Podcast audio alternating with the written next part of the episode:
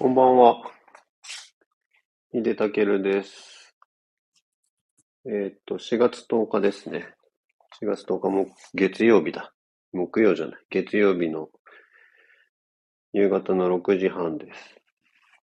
プレイヤースカンター、月曜日始めます。ちょうどあれですかね、お仕事を終えて帰る方とか、お食事のしか支度をしたりとか、まあ、そんな時間帯なんでしょうか。わかんないですけど。僕もさっき帰ってきて、えっと、まあ、帰ってきてっつっても帰ってきてまた打ち合わせとかをやってたので、帰ってきて今オンラインの打ち合わせを終えて、ちょっと一段落したとこですかね。帰りのバスの中、ありがとうございます。あのなんか、この間あの、料理家の今枝ゆかりさんのスタンド FM を聞いてたら、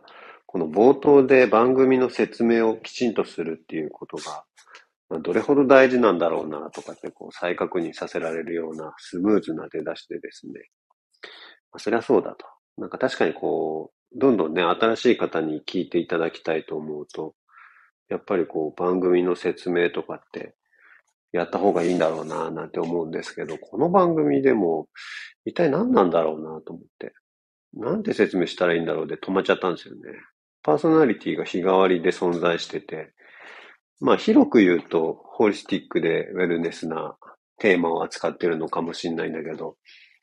果たしてこの月曜日がそれで出だしいいんだろうかという感じになるんですよ。こんばんは。ホリスティックでウェルネスな情報をお届けするプレイアースカンタ月曜日担当の井出武ですとか言われて、ブツブツブツブツ喋り始めたら、この違和感を皆さんどう感じるんでしょうね。多分、俺、一番ウェルネスじゃない担当者だと思うので、このね、カオスな状況をどうくくるべく、えー、説明したらいいのかっていうのね、実は悩んでるんですよ。ちょっと皆様なので、あの、アイデア募集中です。まあ、なのでね、逆に言うとタイトルがこのプレイアースって、まあ、地球を遊ぶみたいなね、意味合いになってるっていうところもありますけどね、ブツブツおしゃべりをしてくれるチャンネルって今、あの、コメントいただきましたけど、ブツブツおしゃべりをしてくれるのは、全員じゃないですよね。ブツブツ言ってるの多分僕ぐらいで、まあ、みんなおしゃべりはしてるけど、他の方はね、割と有益な情報を出されてる方もいますからね。まあ、雑談あり、何かこう、テーマにのっとったものあり、全方位型。まあ、その意味ではホリスティックと言ってもいいのかもしれないですけどね。はい。まあ、そんなことで始めてますけど。あの、今日、ちょっと前にですね、さっきかな。えっ、ー、と、本当急に思い立って、電車に乗ってる時に急にって、まあ、っていうかね、ちょっと前から考えてはいたんだけど、よし、今日やろうって急に思い立って、あの、2022年か。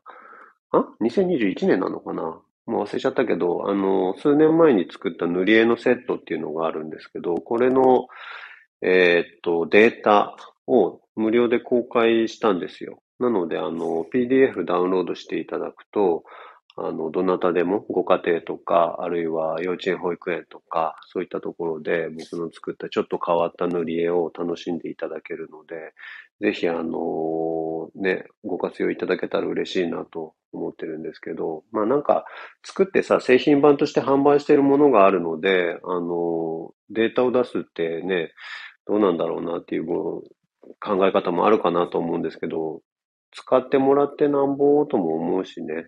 あの、印刷するのがめんどくさいから買うっていう方も多分いらっしゃるだろうし、両方使ってもらえるのがいいのかなと思って。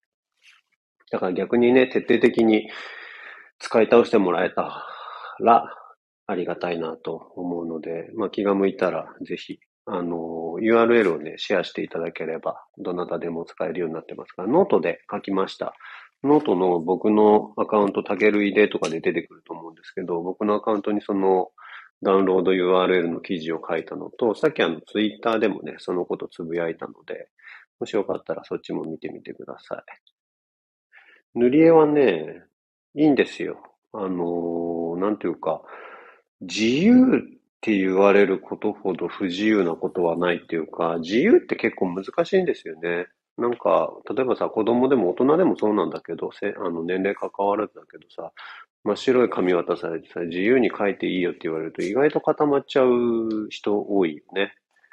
これは本当年齢関わらずだと思います。その点で言うとさ、塗り絵ってさ、あの、色を塗るっていうところに作業としては特化されてるので、非常にこう、始めやすい。誰でもやりやすい。で、子供に至ってはさ、子供ってね、面白いんですよ。輪郭って意外とわかんないんですよ。あの、赤ちゃんがさ、生まれてさ、自分の体をこう触ったりするのね。それから親のスキンシップっていうのもあるでしょで、あれ何やってるかというか、もちろんそこで愛情を形成するとかそういうことは多分にあるんだけれども、で、感覚を受けて世界を知るとかいろいろあるんだけれども、一つは自分の体の境界がどこにあるかということを確認してるんですよ。人から触ってもらったり、自分で触ってもら、触ってみたりとか。で、手をさ、グーパーしながら見たりとかするのも、あ、これはどうやら自分の手だぞっていうことをまあ確認してる作業だったりするんですよね。そんなわけでさ、この世界には輪郭があるということを意外と知らない。もしくは、子供たちはそのことにまだちょっと鈍感だったりもすると。なのでさ、よくぶつかったりしますよね、子供って。すれ違いざまにドシーンってぶつかったりとかさ、なんか狭いとこ通ろうと思ったら両肩ズコーンって突っ込んでみたりとかさ。あれはやっぱりさ、自分の輪郭まだよくわかってないもんだからさ、こうなんつうのかな、そういう感覚が、うん、鈍いというか、整ってないんだよね。そんなもんでこう、いけるんだろうと思ってすれ違ってみたらズコーンとかやったりするわけ。でそういうのをこう、訓練するというか、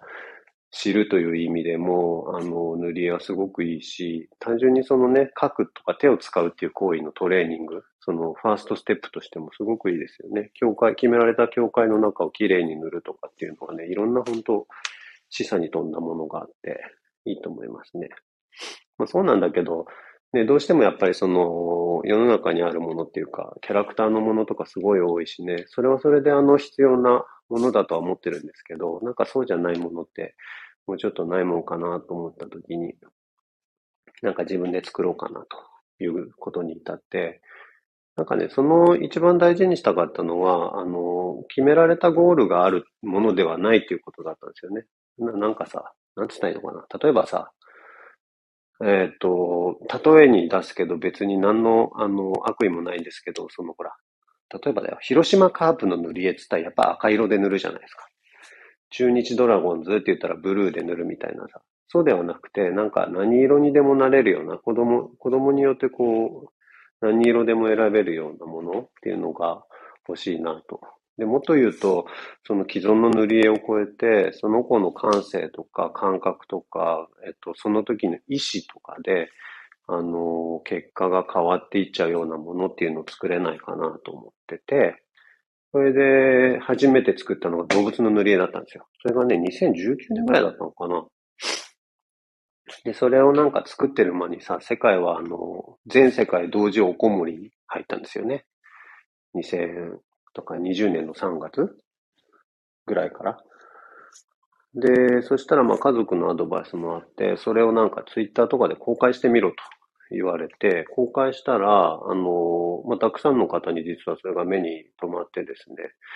あの、まあ、そこからなんか遊びの、えっ、と、連載の仕事をいただいたりとか、えっ、と、その塗り絵はね、その後なんか特許庁の、えっ、と、その次の年だったかな、夏休みの子供向けのコンテンツでちょっとこう、使っていただいたりとか、すごくいろんな形で展開していって、まあ面白いことになっていったんですけれども、なんか塗り絵って、あ塗り絵ってというか、なので、なんかね、その普通の、まあ簡単な塗り絵ではあるんだけれども、ちょっとなんか子供によって結果が変わるみたいな。ことになりますね。子供の頃は塗り絵が大好きでした。おすすめの塗り絵ですか？はい。今コメントいただいてるんですけど、おすすめの塗り絵です。これ、あの、途中から聞いてくださったのかな？僕の作った塗り絵があって、今そのお話をしてるんですけど。そうなんですよ。ちょっと面白いっていうか変わった塗り絵なんですけどね。なんつったらいいのかな？言葉でこのビジュアルを説明するってまあまあ難しいですけどね。あの、白黒、線、基本的には線画じゃないですか、塗り絵って。だからね、あの、そこに色を塗ってこう形を表していくんだけれども、その線画のうにゃうにゃの中に動物が隠れてたりとか、魚が隠れてたりとか、えそういうのがあったりとか、あとはこう天地ひっくり返すと全く別のモチーフになってみたりとか、それから、図と字の反転って言うんですけど、描かれている主体を見ているのか、それとも余白の方を見るのかで出てくるモチーフが変わったりとかね。そんなようなものもあったりとか、あと、極めつけというか、はね、塗り絵って基本輪郭あるでしょ？さっきもさ、境界があるということを知るんだみたいなこと言っといてなんなんですけど、その境界がない塗り絵っていうのも作ってみたりとかね、しましたので、こう多岐にわたるシリーズですから、ぜひちょっと、まあ、データ見ていただくだけでも嬉しいですよ。実際にね、やるのは大変だろうから。あと最近だとなんか、あれもあるかもしれないですね。あの、タブレットでダウンロードして、タブレットのお絵描きツールとか使って、そういうのでやっていただくんでも楽しいかもしれない。なんか、ね、クレヨンとか色鉛筆とはまた異なる表情のツールですから、紙でやる、リアルでやる、リアルなマテリアルでやるっていうのもいいし、デジタルで遊んでみるっていうのも面白いかもしれないですね。データで配布するとこんないいこともあるね。ということなので、ぜひ皆様、お手つきの際には塗り絵などやってみたらいかがでしょうか。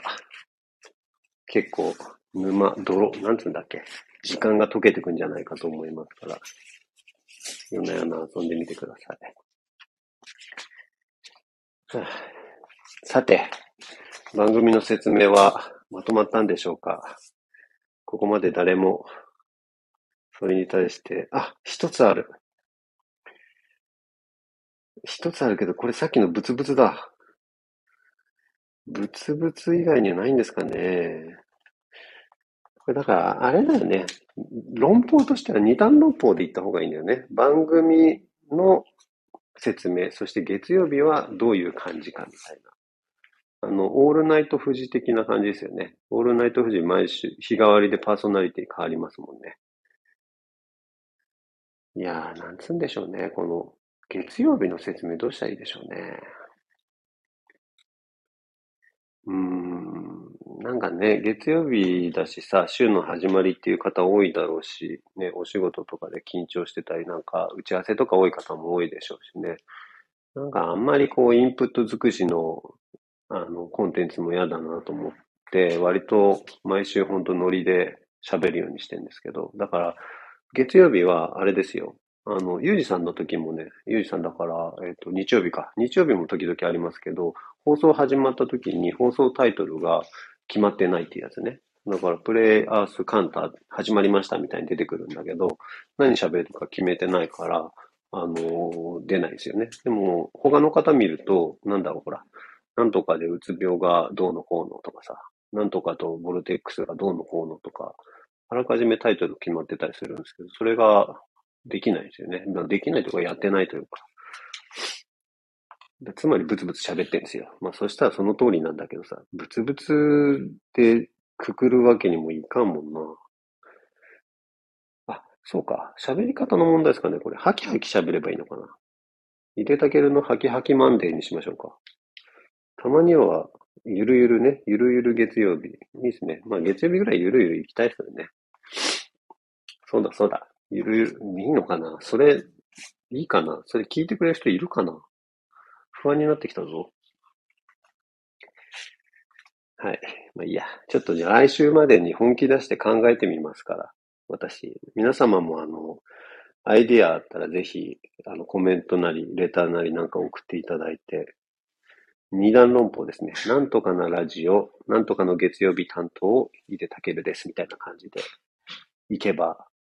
これ世界に届くコンテンツになるんじゃないかと思ってますので、ぜひよろしくお願いします。はい。ということで、えー、4月もイベント目白押しでして、あの、月末には、あいつだ？木、金曜日？土曜日？金曜日か。金曜日担当の長澤美香さんのスタイリストのですね、長澤美香さんによる、あの、フリーマーケットの企画も決まりましたから、来れる方はぜひ来てください。コメントありがとうございます。結構楽しみで聞かせていただいてます。井出さんの子供ばりに気になる目線でのお話大好きですよ。はい。この結構楽しみでの結構いらないと思いますね。楽しみでいつも聞かせていただいてますと、ここは書き直してください。えそれからなんだ？塩塩マンデー。はい。ありがとうございます。もう塩はね、あの、皆様言っていただくんで。はい。もう塩はいいですよ。以降。塩枠はこの方で決まりで。はい。塩対応、ほら来たよ。塩対応ってそれタイトルでも何でもない。ただの対応だよ。はい。ということで、じゃあ皆様、あの、速攻で考えなくていいですか、熟考していただいてね、ちゃんとナイスなアイデアをお待ちしてますから。あの、採用された方にはですね、何か、なんか送りますよ。ラジオっぽいね、検証みたいのいいよね。採用された暁には、気まぐれで何か送るかもしれない。ということで、はい。じゃあ皆様楽しみに待ってます。ではまた来週ありがとうございました。